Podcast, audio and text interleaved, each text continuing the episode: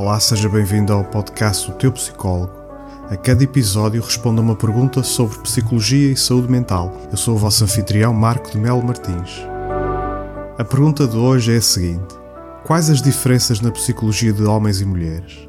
Bem, a, a, a literatura neste tópico é muito extensa e não é fácil agrupá-la, mas eu vou procurar fazer isso hoje.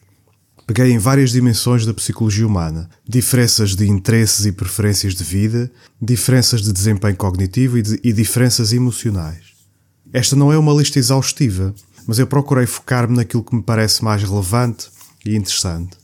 Então vamos lá começar. Primeira diferença: homens e mulheres diferem nas suas prioridades de vida. Os homens procuram mais status em detrimento da família e outras coisas importantes na vida. As mulheres, por outro lado, valorizam ter a possibilidade de ter um trabalho em part-time, viver perto dos pais e outros parentes, ter amizades fortes e uma vida espiritual significativa. Os homens valorizam ter muito dinheiro, inventar ou criar algo, ter uma carreira em full-time e ter sucesso no trabalho. Segunda diferença: as mulheres estão mais interessadas em pessoas, os homens estão mais interessados em coisas. Por isso se nota uma grande desproporção nas escolhas vocacionais entre os sexos. As mulheres têm maior probabilidade de serem educadoras, professoras, enfermeiras, assistentes sociais, psicólogas, etc. E os homens têm mais probabilidade de se tornarem físicos, químicos, matemáticos, programadores ou biólogos. Terceira diferença: os homens correm mais riscos que as mulheres. São de longe mais irresponsáveis em comportamentos como fumar, beber álcool, usar drogas, atividade sexual, conduzir, atividades físicas, atividades que envolvam risco intelectual, etc. Quarta diferença: os homens superam as mulheres em capacidades visoespaciais.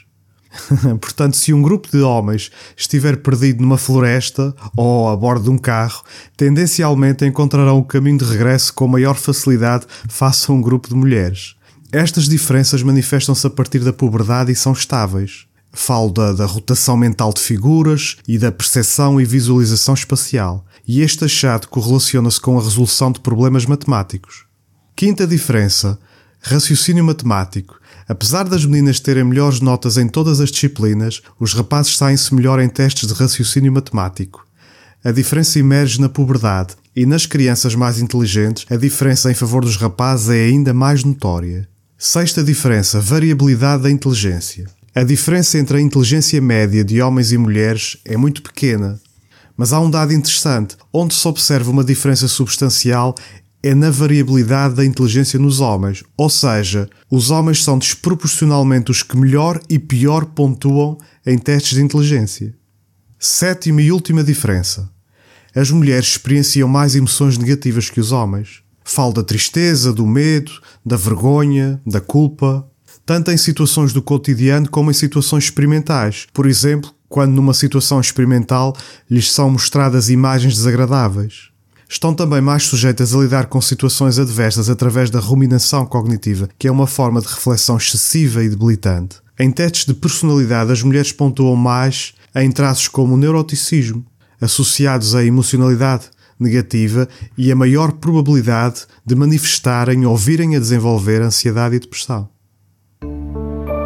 Obrigado por ouvir o episódio 7 de O Teu Psicólogo.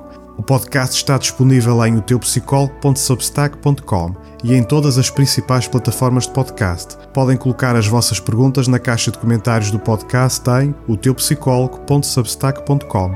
Até breve.